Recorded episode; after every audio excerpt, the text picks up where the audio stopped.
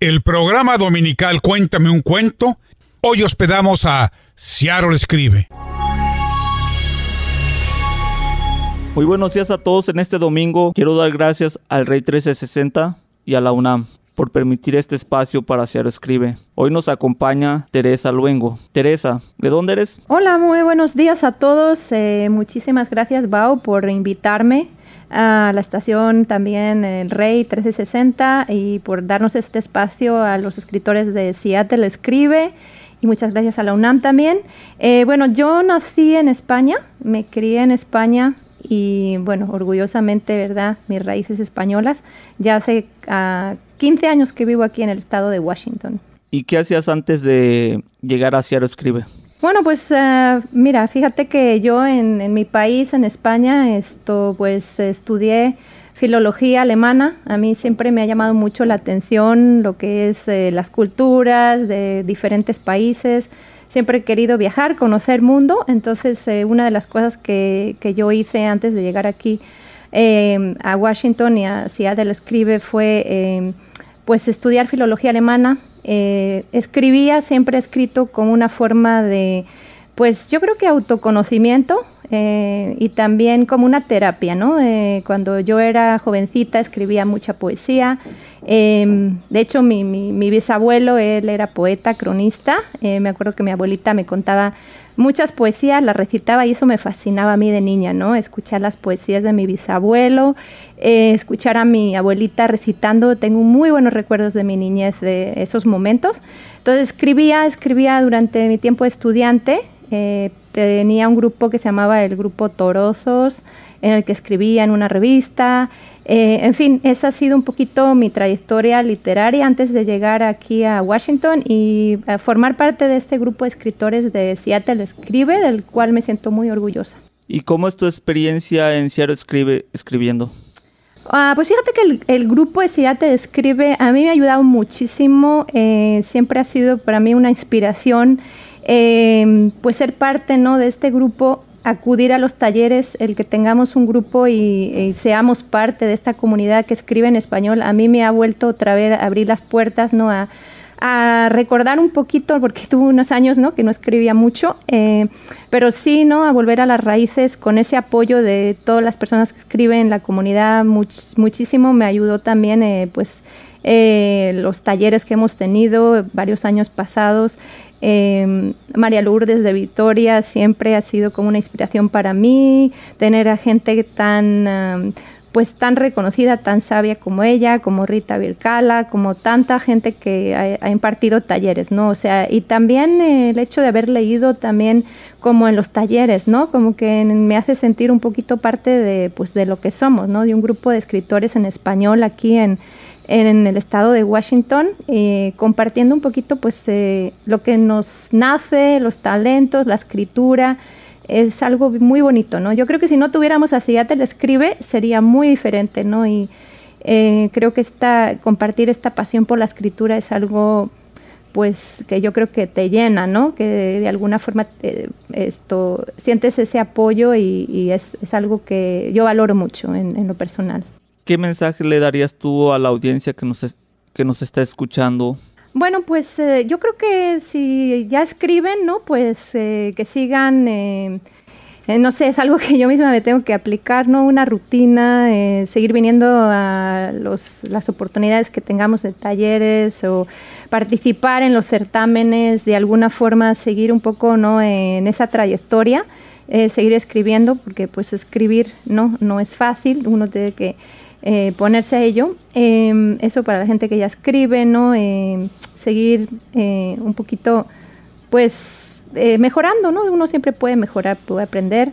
Em, también es importante la gente que igual está empezando, ¿no? Que se sienta que a veces no es tanto la perfección de cómo escribe, sino lo que tú plasmas, ¿no? lo que tú expresas cuando escribes, ¿no? Yo, como te digo, para mí fue una necesidad y creo que es importante el simplemente soltarte, ¿no? Agarrar la pluma, empezar a escribir y bueno, ya tendrás tiempo de editar, o, pero simplemente em, sentir ese gusto por la escritura, el que escribas y que te llene, que no sé, es algo tan bonito, tan, no se puede reemplazar con nada, ¿no? Esa sensación de, no sé, verte tú mismo reflejado luego en lo que escribes y, y sí, eso, eso yo les diría, ¿no? Que no tengan miedo a escribir, simplemente que se pongan a ello y, y bueno, la gente que nos está escuchando también, eh, pues si tienen curiosidad de saber más sobre Seattle Escribe, que vengan a los talleres y eh, pues también, ¿no? Que nos contacten para que pues sepamos sepan un poquito más de qué es lo que Seattle Escribe, eh, qué hacemos aquí y, qué, qué, tipo de, porque hay mucho talento, ¿no? Tipo de escritura hay y que nos lean, por supuesto, ¿no? Que nos lean antología. Ah, ¿Hay alguna página donde te puedan seguir? Pues fíjate que no, todavía no estoy, em, em, digamos así como escritora, ¿no? Em, no me todavía, no me he propuesto, yo creo, ¿no? Tener mi, página, mi blog. es una de mis, ¿verdad? De mis metas. Eh, lo que sí que estoy haciendo es trabajando ahora en, publicar mi primer libro para niños. Ya estoy en lo que es la fase, la, trabajando con una ilustradora para autopublicar, e, ese es mi sueño, ¿no? Publicar eh, libros de niños y en eso estoy ahora mismo enfocada. Hoy Teresa nos va a hablar sobre su poema que escribió en la segunda antología de Ciario Escribe, que se llama Requiem por las garzas. Ajá, sí, muy bien. Entonces, ah, les voy a leer este poema eh, que escribí. A mí me tocó la carta, la, era de la lotería, ¿no? La garza. Y, bueno, aquí les voy a leer eh, un poema que es un poco reivindicativo por lo que estamos ahora mismo viviendo en términos de cambio climático, ¿no? Eh, me da mucha pena, pero es cierto que muchos de los animales están desapareciendo. Y bueno, aquí les va, espero que les guste. Requiem por las garzas. Raza humana, escuchen el peligro. Se avecina una grave catástrofe, una gran fatalidad. La madre naturaleza manda llamadas de alerta, clama, solloza, suplica y se lamenta. Parad, parad. En el cielo y como locas migramos de aquí para allá. Buscamos un hábitat, un ecosistema donde anidar. Las altas temperaturas arrasan con los bosques, los arbustos y la paz. El cambio climático nos sofoca. Las lagunas se evaporan, no tenemos dónde reposar. Las islas sumergidas bajo el agua desaparecen, no hay ni dónde pescar ni descansar. Llevamos miles y miles de kilómetros recorridos buscando un nuevo hogar donde engendrar. Lo que ayer fue nuestro albergue, hoy es un paraje infernal. Postrados ante ustedes, les rogamos caridad, ayúdenos, sálvenos. Sin cuidados de su parte será nuestro final. Alzamos nuestras alas, la vista al cielo, al campo y al mar. Nuestra existencia no se puede posponer, rifar o subastar. Panorama desolador, ¿cómo no desesperar? Salvad a las criaturas, a las aves, al manantial. La vida depende de ustedes y de nadie más.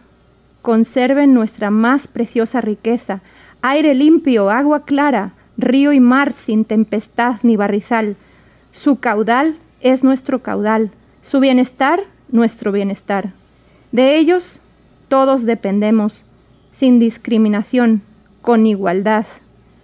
Nuestro trompeteo inunda páramos.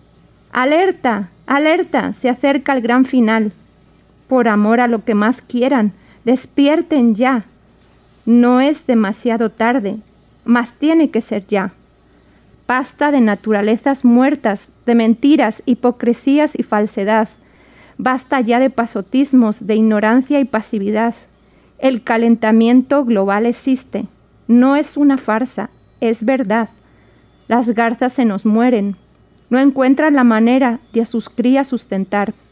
Bajo sus vuelos, destellos de esperanza. No nos vamos a rajar. Las garzas majestuosas cruzan el cenit. No nos podemos demorar. Entre sus granidos y aleteos, descansan para siempre en paz. Bueno, y este es el, poema eh, que fue parte del segundo certamen literario en español de Seattle Escribe del año pasado, del 2018, y bueno, del que estoy muy orgullosa de, de haber sido parte también, de haber sido publicado en esta antología del juego de la lotería. Bueno, pues esto también eh, tuve la suerte de ser publicada en la antología del primer certamen literario de Seattle Escribe, Puentes, en el año 2017. Y em, el poema que escribí eh, se llama Ingeniera y Soñadora de Puentes. Eh, entonces se, se lo voy a leer. Si yo fuera ingeniera de puentes, diseñaría el puente del conocimiento para combatir la ignorancia humana Trazaría el puente de la sabiduría para darle alas a la imaginación. Crearía el puente de la esperanza para darles aliento al hombre y al planeta. Extendería el puente del entendimiento para ofrecer paso a la discordia. Me pasearía por el puente de la igualdad para contemplar el cauce del agua compasada, camino al mar. Me refugiaría bajo el puente del perdón para navegar libre de cargas pesadas por el río de la vida. Delinearía puentes para conectar a los desconocidos que se ahogan por encontrarse a sí mismos. Cruzaría puentes de un lado al otro, trayendo, llevando y cosechando paz. Proyectaría puentes entre culturas y religiones para acabar con la necedad de cometer delitos y guerras por querer ser más que los demás Planearía puentes de juguete para los niños que ya no saben jugar y para los padres que se han olvidado que el tiempo que dedican a sus hijos es sin duda el mejor regalo que les pueden otorgar.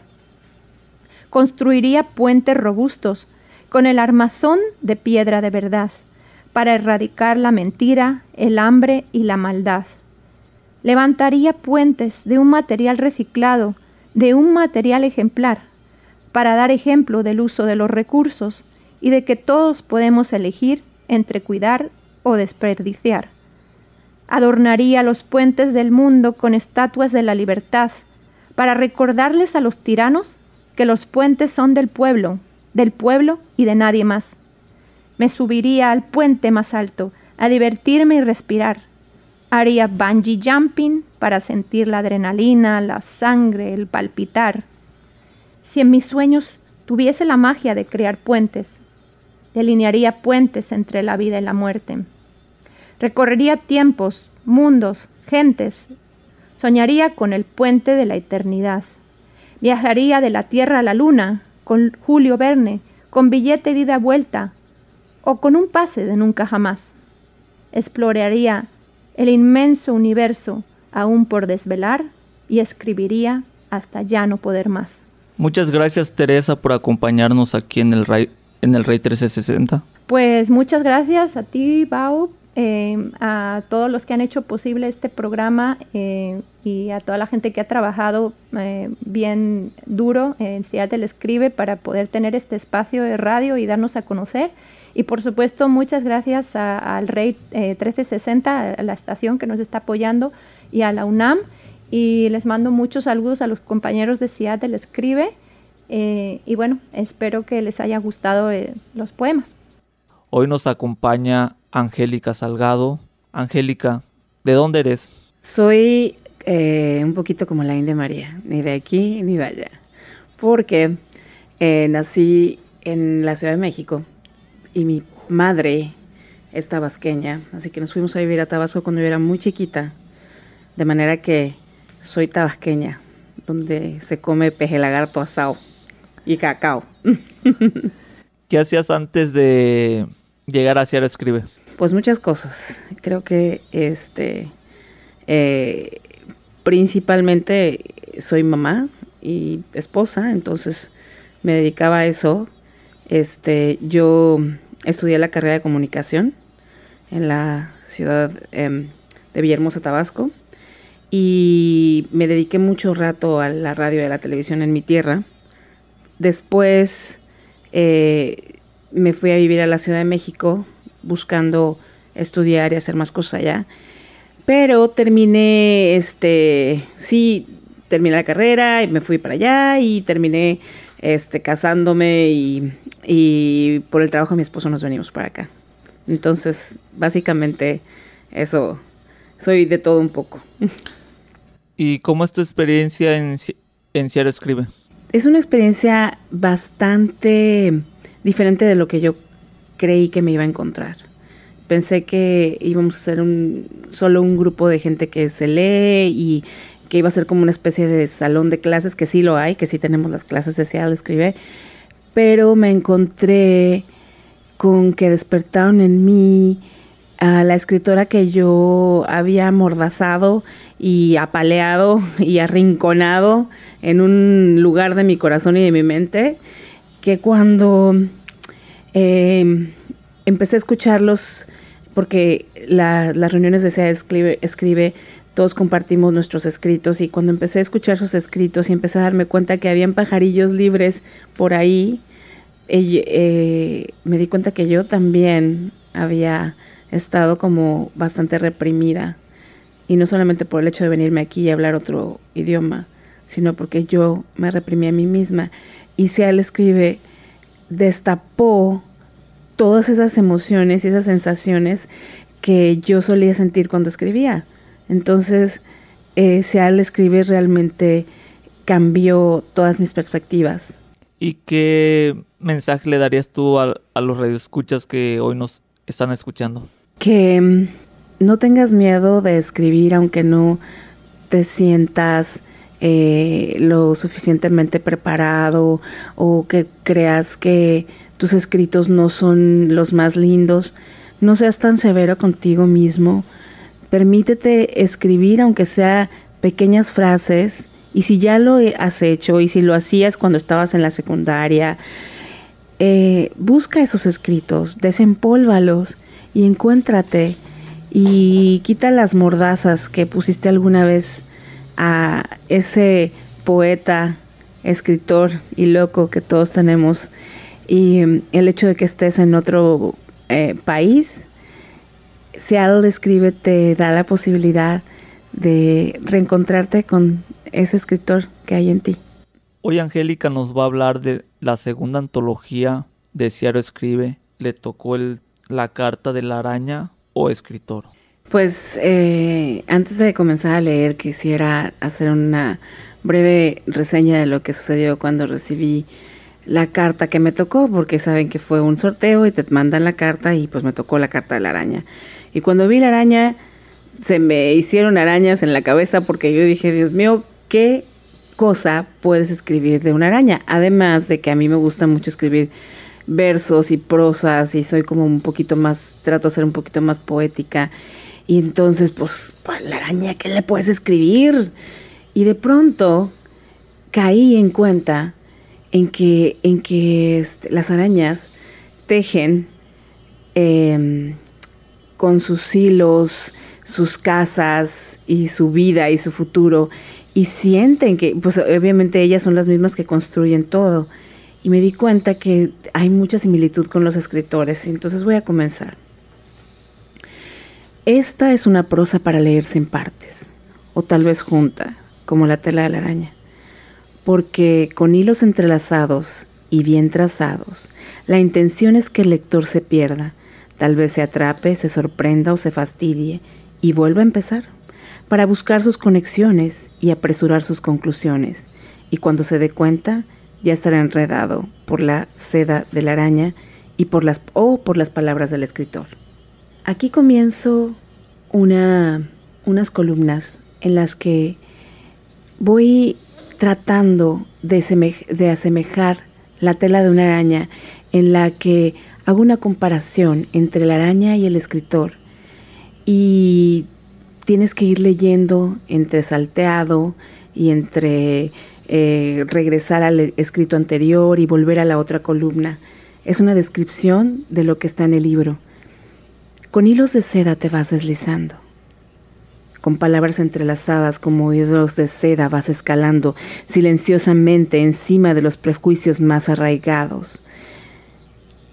Escalando sin distinción muros, desde los muros más suntuosos hasta las paredes rotas con puertas desvencijadas, desde una gran mansión hasta una humilde morada. De entre los más ricos y más cultos y letrados hasta las paredes rotas de una choza de un sencillo y humilde pescador, escritor, haces todo un proceso de alumbramiento de lugares, de personajes, de aromas, paisajes en tu imaginación. Observas personajes y eliminas a otros por muerte o desaparición. Araña, tú has sido testigo silencioso de alumbramientos y aún has caminado en las sandalias de la muerte con hilos como de seda, delicada y resistente, cuatro veces más fuerte que el acero mismo. Escritor, desde tus entrañas creas el libro, tejiendo desde las vísceras, donde algunos verán morir sus ideas más arraigadas. En sus tumbas nacerán otras, nuevas, conforme los inyectas con las tuyas y se quedan atrapados por gusto o curiosidad. y desde tus entrañas creas la trampa mortal de muchos araña, pero la salvación de otros. ¿Qué sería de un lector sin escritor? ¿O viceversa? ¿Crees que tú lo manipulas todo? Cuando realmente y como araña eres un espectador silencioso que espera que la historia y los personajes se vayan desarrollando poco a poco. Araña, ¿qué sería de aquellos mismos si no estuvieras. Tal vez te lo, se, se comerían entre ellos y alguien tiene que enseñarles. Alguien tiene que resguardarlos. Y con esa imperiosa necesidad de hacer algo, de mostrar caminos, de proponer algo distinto, sigues tejiendo araña luchas por seguir viviendo y construyendo. Escritor, si alguien o algo o tu misma inquietud o tu desasosiego trata de destruir tu idea, tu prosa o tu verso, luchas por amarrarlo de nuevo. Araña, sigues tejiendo, luchas por vivir y seguir construyendo. Escritor, tienes esa imperiosa necesidad de enseñar, de pintar con palabras, de hacer más escritos que al final se juntarán realmente en los estantes donde viven las arañas. Y si alguien o algo destruye tu pequeño reino araña, luchas por armarlo de nuevo, lo que será su nueva casa y la tumba de algunos, la muerte principalmente de sus ideas, porque planeas que cuando lleguen los envuelvas y les inyectes tu veneno y te dará acceso a otras mentes, a otras manos, a otros horizontes. Y si pasa el tiempo, escritor, cuando ese libro o poesía ya no es suficiente para satisfacer esa necesidad externa de externar lo que llevas dentro, planearás escribir, comenzarás a tejerlo y buscarás la oportunidad de crear la trampa y atrapar al mismo tiempo. Entonces te preguntarás, ¿qué eres? ¿Héroe o villano? Veneno del que serán adictos y morirán contentos. Araña, se quedarán ahí hasta que los absorbas todo de ellos. Con hilos de seda crees que los has atrapado, pero no te das cuenta que desde antes y sin conocerlos tú ya vivías cautivo por ellos, puesto que haces todo pensando en ellos, araña, cada hilo, cada puntada, cada tejido con el propósito de hacerte de ellos, de meterte en tus entrañas. Escritor, ¿estás destruyendo o absorbiendo? ¿Quién eres? ¿Víctima o victimario, un justiciero silencioso o simplemente un gran constructor de sueños.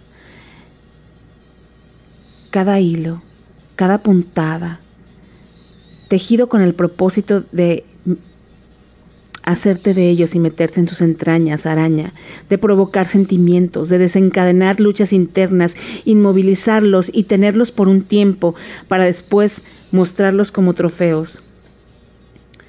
¿Te has preguntado qué eres? ¿Héroe o villano? ¿Atrapas con tus ideas o estás atrapado con la sensación de querer agradar? Escritor, o haces todo con una misión única que de paso te da sustento. Mantienes el balance entonces entre los humanos y los demás insectos. Sin embargo, y a pesar de ser tan pequeño, también eres el terror de muchos. Pues puedes llegar a sus casas, entrar en sus estantes, caminar sigilosamente como araña a las cabeceras de sus camas, aún entre sus cabezas, deslizar, deslizarte en sus almohadas que eres héroe o villano, estás aportando algo nuevo o construyendo, estás destruyendo o absorbiendo, quién eres, víctima o victimario o simplemente un gran constructor de sueños. ¿Eres una araña que vive para comer insectos y depositar veneno o haces todo con una misión única que de paso te da sustento? ¿Mantienes el balance? Entonces entre los humanos y los demás insectos. Sin embargo, y a pesar de ser tan pequeño, eres el terror de muchos. De ellos, pues, puedes llegar a sus casas, entrar en sus estantes, caminar sigilosamente en sus cabeceras, llegar a sus camas, aún entre sus cabezas deslizándote a sus almohadas. Contesta ya, dime quién eres, araña o escritor. Muchas gracias Angélica por acompañarnos. Muchas gracias a ti y a toda la mesa directiva de Seattle Escribe por hacer esto posible.